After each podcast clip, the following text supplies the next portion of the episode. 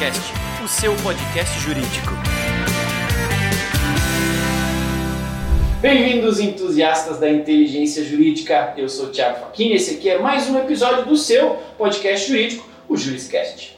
Hoje comigo tem aqui um convidado super especial, exclusivamente utilizando aqui o, o estúdio do Juriscast para a gente fazer algo ainda mais especial para vocês. Mas antes de apresentar, antes da gente falar sobre o nosso tema, é importante lembrar que este episódio e todos os demais estão disponíveis em todas as plataformas de consumo de áudio digital, né? No Spotify, Deezer, uh, Apple e Google Podcasts e os nossos rostinhos também estão disponíveis no YouTube se você quiser nos conhecer, digamos que pessoalmente. Então, é, fiquem à vontade, consumam este e todos os demais conteúdos sempre que necessário. Bom, hoje o nosso papo é sobre o balcão virtual, uma resolução é, recente aí do CNJ, a resolução número 372. E para falar sobre isso, vou convidar ele que está aqui próximo de mim, mas mantendo o distanciamento social. Ele está ali, vocês vão ver na outra câmera. Ele é Gustavo Fuscado, é, advogado integrante da área de inovação na Martinelli Advogados, pós-graduado em Direito pela Emerge, membro da Comissão de Tecnologia e Inovação do Conselho Federal da OAB, conselheiro da OAB RJ e membro da Comissão de Direito Empresarial do Instituto dos Advogados Brasileiros. Seja muito bem-vindo e obrigado por conversar com a gente sobre o balcão virtual, Dr. Gustavo Fuscal. Olá, Thiago. Olá, pessoal. É muita alegria estar aqui podendo conversar e trocar uma ideia sobre esse assunto, que é um assunto muito sensível e ao mesmo tempo inovador. É isso aí, balcão virtual, resolução 372 do CNJ. Nós oficialmente, contar um segredo para vocês aí da audiência. A gente tentou gravar esse episódio aqui na semana passada, é, quando essa, essa resolução entrou em vigor, mas por problema de internet a gente não conseguiu estar refazendo essa gravação num, num momento posterior, mas o assunto continua recente, né? Então, para a gente é, alinhar aqui com a nossa audiência o conhecimento, né, o entendimento sobre o tema, eu quero pedir para, se possível, você resumir rapidamente é, o que, que, é e qual é o objetivo dessa resolução, para depois a gente entrar um pouquinho nos detalhes e dúvidas sobre ela. Maravilha, Tiago. Então, vamos contextualizar um pouco, né? É, a origem dessa resolução, ela vem é, do momento do início da pandemia, né, em que houve a necessidade é, dos tribunais se adequarem ao que estava acontecendo, né, é, fechamentos, interrupções é, de acesso presencial aos tribunais. Então, pelo princípio de que o judiciário não pode é, não pode fechar as portas, literalmente, né? ele tem que ter, de alguma forma, garantido acesso, tem uma questão de acesso ao judiciário, é, alguns tribunais acabaram, em caráter experimental, adotando mecanismos que foram possíveis fazer. Né? Alguns em âmbito local, outros em, em questões mais voltadas em administração central dos tribunais, e o, o, próprio CNJ também acabou editando, eu vou pedir desculpa para o pessoal aí que nos assiste, mas a gente, ao falar com máscara, tem que acabar ajustando. É, aí o próprio CNJ editou algumas normas também, no sentido dessa transitoriedade, né, dessa necessidade de traçar um norte geral. Mas até então não se sabia né, quanto tempo se levar de pandemia, é, se isso daí seria uma via é, perene, ou seja, adotada como tecnologia em continuidade se isso aí também ao mesmo tempo seria uma coisa que iria excluir o acesso presencial. E aí, com o passar de, já passamos aí um ano, né, em março agora, completa um ano da decretação do estado de pandemia, é, o CNJ nesse momento considera que é, estamos maduros, né, enquanto é, organizações que trabalham com a justiça, com o judiciário, é, que foi uma ferramenta que foi bem testada nesse período, né, e houve a necessidade de se padronizar esse, esse modus operandi. Então ele vem com essa resolução 372, que ela vai de encontro a 345, que é uma resolução também de 2020, é, que estabelece o juízo 100%, o judiciário 100% online, 100% é, digital. E isso é uma tendência que não volta, né? é a evolução, é a revolução das coisas, é, causado pela pandemia. Né? Tem até uma nomenclatura que se chama né? a inovação pela pandemia. Né? O inglês já acabou sendo aportuguesado dessa forma. Então, essa, essa resolução, ela compatibiliza-se também com essa 3, 345 do CNJ também, e ela vai é, traçar esse norte é, geral em relação a esse atendimento é, não presencial. Legal. Você entende que essa é uma, uma uma ação, né, uma resolução positiva que vai garantir acesso igualitário para todos, ou corre o risco de alguém, talvez pessoas sem acesso à internet ou com dificuldade a ela, é, de terem acesso ou não? Você acha que vem para somar ou é algo que pode oferecer algum risco para algum grupo de pessoas? Que eu acho que ela é muito positiva, né? Porque você tem aí é, uma segurança jurídica de que aquele canal é adequado, você tem uma segurança jurídica da tecnologia que vai ser desenvolvida, o próprio CNJ na resolução ele fala é, aonde deve ser colocado o canal, ou seja, já para facilitar e uniformizar nos tribunais, ele disponibiliza o manual. Você verifica que alguns tribunais já estão adotando, já estão operacionalizando no padrão CNJ, que antes era, era como vinha sendo feito. Então, acho que é extremamente positivo e se compatibiliza com todo o marco legal que toca o processo eletrônico também, né? É, que já vem desde a lei federal que instituiu o processamento eletrônico. Então, a única questão que a gente fica mais atento né, é em relação ao cidadão, que ele acaba tendo aquele direito de acesso ao judiciário dependente do advogado.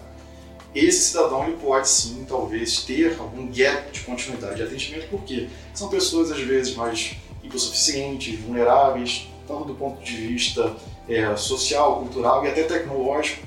Essas pessoas podem ter, às vezes, não ter um, um, um computador, às vezes tem um telefone, mas o telefone às vezes é a melhor forma de você acessar a plataforma ali do, do tribunal para fazer esse acompanhamento que o cidadão está habituado de ir ao tribunal fazer.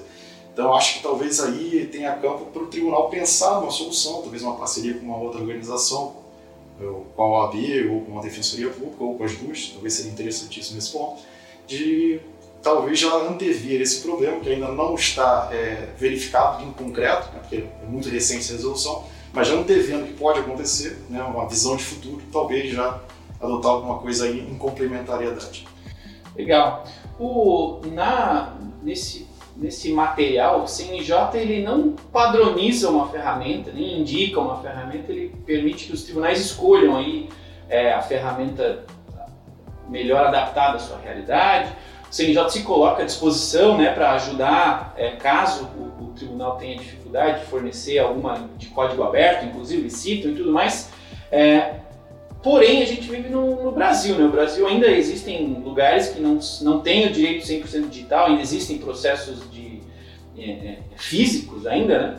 Você acredita que possam, possam acontecer problemas ou dificuldades nessa adoção e padronização dessa forma? Ou você acredita que por conta já da pandemia a gente vai acabar entrando num, num modelo padrão e vai ser fácil essa adoção e uso por parte de quem vai fazer o uso desse, desse portal, digamos assim, em seguida.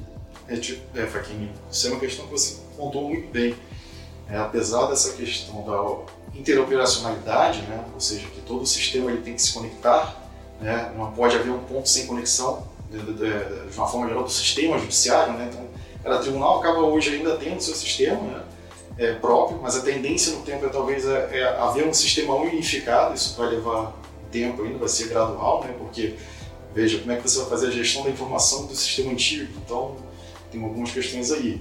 E a própria resolução 345, né, que cuida do, do juízo 100% é, digital, ele já traça um norte em relação aos processos físicos. Né? Então, quando você tem um processo físico hoje, ele não obsta a realização dos atos, é, a, a, realização dos atos digitais, né, meio eletrônico. Então ela já dá ali a linha geral. Olha, se o tribunal já se adequou e não consegue retroceder e voltar a praticar atos como praticava antigamente, com papel e afins, né, alguns presenciais, às vezes você pode fazer aquilo ali no meio virtual e depois você faz é, eventual compatibilização. Então, assim, a gente já está em alguns aspectos numa zona de transição. Agora, só que interessante, né? Ontem, é, e aí eu digo dia 30 de abril, né, foi votado recentemente é, perdão, já estou já 30 de, 30 de março, foi, foi concluída a votação no CNJ de um processo inaugurado aqui pela OAB de Santa Catarina, é, no sentido de que todos os atos de processos eles vão ser mandatoriamente virtuais. Todos vão ser gravados. Legal. Todos vão ser gravados. E isso vai ficar no ambiente virtual. Foi um precedente que houve numa. Uma, uma, Sensacional, uma, inclusive, né? Sim, traz uma segurança jurídica tremenda, tremenda. né? Porque e vai de encontro também a questão da publicidade dos atos, né? transparência e publicidade dos atos, Sim. que é um princípio caro para o Estado Democrático de Direito. Né? Então você verifica hoje que a tecnologia ela atinge um campo que antes é, não era tocado. Então, às vezes, por exemplo, né, já, já entrando nesse assunto, é, questões de prerrogativas. Né? De advogado que é legal, enfim, questões de, de, de não observância de alguns magistrados de questão de prerrogativa, hoje, enfim, se houver alguma dúvida em relação à observância ou não, você tem ali gravado, enfim, pode ser demonstrado que houve ou não houve o que está sendo alegado. Então é um facilitador para muita coisa. Então acredito que assim, são inovações salutares, obviamente haverá gaps, mas acredito que a própria tecnologia acabará nos socorrendo nesses, nessas zonas de desconformidade. É, acho que esse, essa experiência de viver em pandemia tem nos ensinado muito e acelerado esse processo de transição digital. Acredito que, que instituições como os tribunais, né, como empresas, né, é, é, as que já não eram assim, grande parte digital, agora acabaram precisando tornar-se. Né? Então, Sim. acho que não vai ser um problema também. Com relação ao texto, você vê no texto algum tipo de embrólio, algum tipo de problema técnico ou não? Ou não? O texto da, da, da resolução é tranquilo na sua visão de advogado? Olha, numa técnica de redação é, né, de, no, de norma, é, ela foi bem simples, né? procurou ser bem objetivo, então não verifiquei ali nada que pudesse é, gerar alguma dúvida de interpretação, fez alguma ressalva, né? que no caso o Supremo Tribunal Federal não estaria é, sujeito ao balcão virtual, é, fez uma ressalva ali, tem, tem, que ser considerado no contexto, né? por que foi feita essa ressalva. E algumas questões, por exemplo, que me chamou a atenção também, eu achei muito oportuno a ressalva, é que esse atendimento de balcão virtual ele não se destina ao peticionamento eletrônico. Uhum. Pode ser até utilizado, eventualmente, o mesmo sistema usado para as audiências, enfim, é uma questão de adaptabilidade, é, princípio da economia, né? você já aproveita ali um meio que já está sendo utilizado, enfim, né? não, não, não, não torna mais um outro meio para ser gerenciado, uma, uma, técnica de gestão interessante, e isso dá segurança, né? Porque você imagina, é, qual o protocolo que vai ser gerado se o sistema é outro, né? Uhum. Então acho que a ressalva aí é muito importante. No geral, achei que foi bem objetivo, acho que ela socorre bem. Legal. É isso aí, esse é o Dr. Gustavo Fuscado falando com a gente sobre balcão virtual, resolução número 372 do CNJ. É, você que está nos ouvindo ou nos assistindo agora, por favor, separe um minutinho para comentar esse episódio, para compartilhar com seus colegas. Agradeço muito e é isso que faz a gente continuar produzindo conteúdo de qualidade para você, tá bom? É, Repetindo então o recado que eu já dei no início, esse material está disponível no Spotify, no Deezer, no Google e Apple Podcasts e, é claro, em vídeo no YouTube para você nos acompanhar, tá bom? Vamos continuar aqui, doutor Gustavo. É, por estar inserido na área de tecnologia, eu acabei é, pensando, né, lendo a, resolução e, e, pensando que não existe nela nenhum tipo de detalhamento é, ou é, indicação de como garantir a qualidade desses atendimentos, né? Então, se existe um, se deveria existir aí, quem sabe, é, algum tipo de, de, análise sobre o, o, tempo de SLA, né, o combinado ali, como é que é feito esse atendimento, em quanto tempo, todas as pessoas que tentaram atendimento foram atendidas sim ou não, como é que a gente é, é, é garante ou poderia garantir aí que esse, que esse serviço evolua ao longo do tempo, né? É, vale a pena se preocupar com isso, né? em, em ter uma, uma, forma de comparar os atendimentos entre os, os tribunais a ponto de tentar evoluí-los, evoluir o nível de serviço prestado à, à, população, ou não? Como é que você vê esse, essa, essa questão da qualidade do atendimento prestado por ali? Olha, Faquinha, essa pergunta sua é interessantíssima, inclusive está sendo objeto de estudo na nossa coordenação de tecnologia e inovação do Conselho Federal da OAB né? porque você bem reparou, né? a, resolução é bem objetiva, como a gente já disse, e ali ela não faz nenhuma menção realmente a, a métricas, controles, padronagem. Acho que ela ali ela se buscou só traçar um norte de forma definitiva, né? definir aquilo como solução. Mas concordo com você, faz total sentido ter esse pacto com as, com as unidades de tecnologia e informação dos tribunais. Né?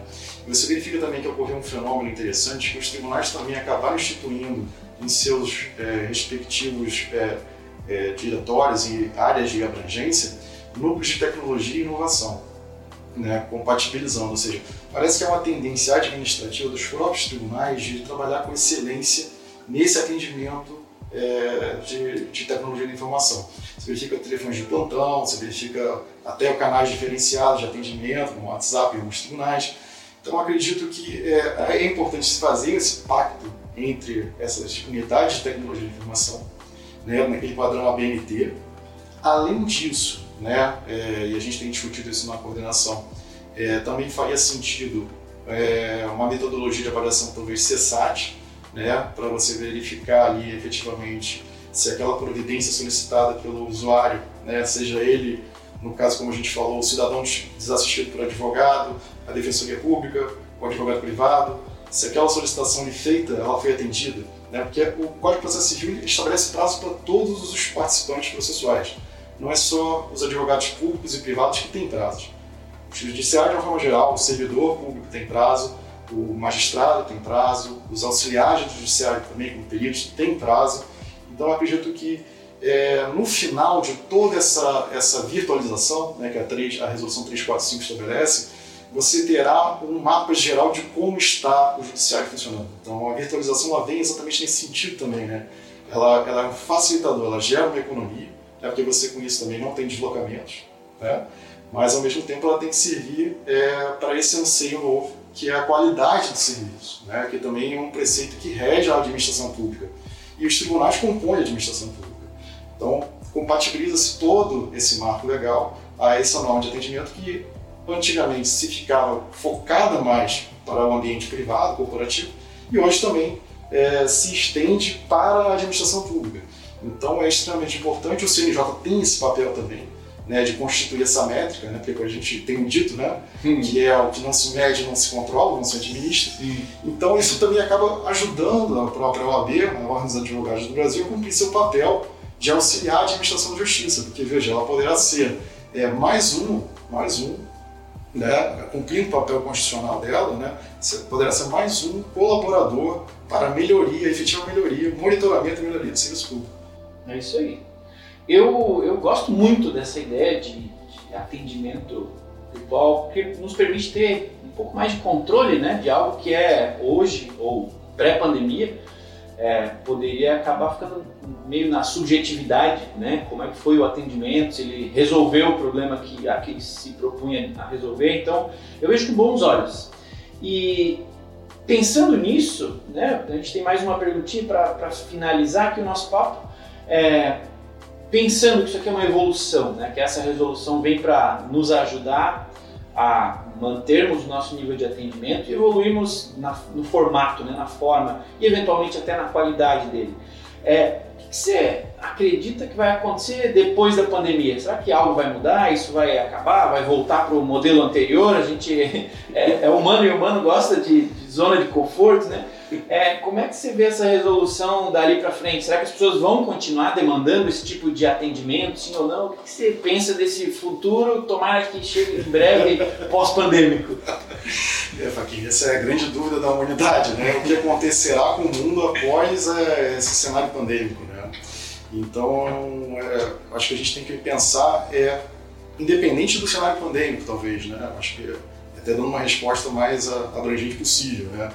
É, de uma forma geral, como a gente falou no início, né, a questão da inovação pela pandemia, né, houve um problema, as pessoas correram, buscaram solução rápida e a solução está aí, ela é funcional.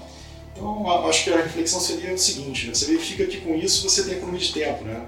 Então, por exemplo, um advogado, no cenário pré-pandêmico, vamos tratar assim, ele saía do seu escritório, às vezes levava meia hora para chegar até um tribunal, tinha despesa de deslocamento, tinha um tempo lá de, de, de diligência no cartório, ou, ou, na serventia, ou enfim, ou no âmbito lá da administração do Tribunal de Justiça. É, aquilo era resolvido, voltava às vezes para o seu escritório, dava um tempo, podia ser resolvido ou não, aí depois ele talvez tivesse que retornar. Então hoje você verifica que você tem um canal direto, ponta a ponta, que o profissional do direito está lá no seu escritório, entra em contato com, com o balcão virtual, né, é atendido por um servidor que vai dar atendimento ele vai monitorar isso e eventualmente se tiver alguma divergência, alguma dúvida, ou, alguma, ou se entender que está levando talvez um tempo mais do que ele acreditou que levaria, ele entrará em contato de novo. Então, acho que há um ganho de tempo, né? há um, e o tempo hoje é, é salutar, porque com o tempo ali você consegue dinamizar, fazer outras tarefas. Há um ganho também no ponto de vista de você ter uma economia, gerar uma economia, essa economia pode ser repassada também para o seu cliente, ou seja, no final o seu cliente também fica mais feliz com isso, fica satisfeito. Então parece que todo mundo ganha né, nessa nova mecânica. Agora é importante destacar que não será o balcão virtual uma via exclusiva de atendimento. Né? Não, não houve ainda é, nada determinante nesse sentido de, olha, não haverá mais atendimento presencial. Ainda não está claro isso. Mas acho que não, não se quer isso nesse momento. Então, nesse cenário todo analisado, acredito que a grande indagação será: fará sentido talvez o atendimento presencial? Né? Será que após a experimentação disso fará sentido voltar a ir ao tribunal? É isso aí. Acho que esse, esse é o questionamento filosófico que deve ser feito agora. E, e pensando em, em, otimização dos processos, né? É, uma boa gestão, é uma das, um dos pilares da boa gestão é otimizar processos, né? É, eu penso que esse, essa é uma pergunta extremamente válida, porque considerando que agora a gente tem um novo processo que é mensurável, né? a gente consegue medir o nível de qualidade, o tempo de atendimento, a performance de quem está prestando o atendimento, a satisfação de quem recebe. É, a gente tem um, um, novo modelo extremamente é, é, é, é capaz de ser gerenciado e um, nem tanto, né? O atendimento presencial é acaba, não tem como presencial, né? né? Não tem como precisar esse empenho e tem os custos atrelados a ele, né? O ambiente em si, as pessoas, mais pessoas, tá? tem tem bastante coisa envolvida. Então eu, eu, eu concordo com a tua com a tua frase que eventualmente o que a gente pode pensar em um futuro pós-pandêmico é o a exceção pode passar a ser o atendimento presencial, por que não? Né? É, mas fica aí esse questionamento, essa dúvida para a audiência comentar aí o que acha, o que pensa, é, se tem uma visão diferente desse futuro pós-pandêmico que logo chegue, tomara, amém. E, e, é isso aí, esse é Dr. Gustavo Fuscaldo. Muito obrigado por ter é, compartilhado um pouco do seu tempo conosco, com a audiência, é, um pouco do conhecimento sobre essa, essa resolução que é bastante recente, com certeza já tem bastante gente aí na audiência sendo impactada, então Quero lhe agradecer em nome de toda a audiência da, do, do Juriscast e deixar um espaço aí para você conversar com a audiência, deixar o teu recado, eventualmente teu, teu ponto de contato com eles, caso eles queiram conhecer um pouco mais sobre você, sobre o teu trabalho e tudo mais. Perfeito, Faquinho. Poxa, primeiro, mais uma vez agradecer né, pela oportunidade de estar aqui. Eu já venho falando com você, eu sou um grande fã é, do canal de vocês de produção de conteúdo, alto conteúdo, elevada qualidade jurídica. Então fiquei muito feliz com o convite. Né? Acompanhe, vou continuar acompanhando, propaganda para os meus amigos de conteúdo da Júlias. Parabenizo você mais uma vez por isso. É, fico à disposição de quem quiser continuar com esse papo ou, ou, qualquer outro assunto também no que toca a inovação e tecnologia. Eu estou no Instagram, Gustavo Fuscaldo, e também no LinkedIn, tá bom? Pessoal, obrigado aí, espero ter colaborado. Siga ao dispor. Obrigado. Show de bola, obrigado então pessoal. As redes sociais aí que o Dr. Gustavo comentou estarão aqui nos, nos, na descrição desse, desse episódio, tá? Uh, eu particularmente quero fazer também meu agradecimento a cada um de vocês, aí, os entusiastas da inteligência jurídica. Muito obrigado por estarem aqui novamente em mais um episódio do Juriscast. Muito obrigado por estarem nos acompanhando até o final deste episódio. E claro, eu espero cada um de vocês novamente é, aqui nos ouvindo no próximo episódio do Juriscast, o seu podcast jurídico. Tchau! Você ouviu o Juriscast, produção e oferecimento da ProJuris, líder no desenvolvimento de software jurídico para departamentos jurídicos de grandes empresas e escritórios de advocacia. Conheça mais em projuris.com.br.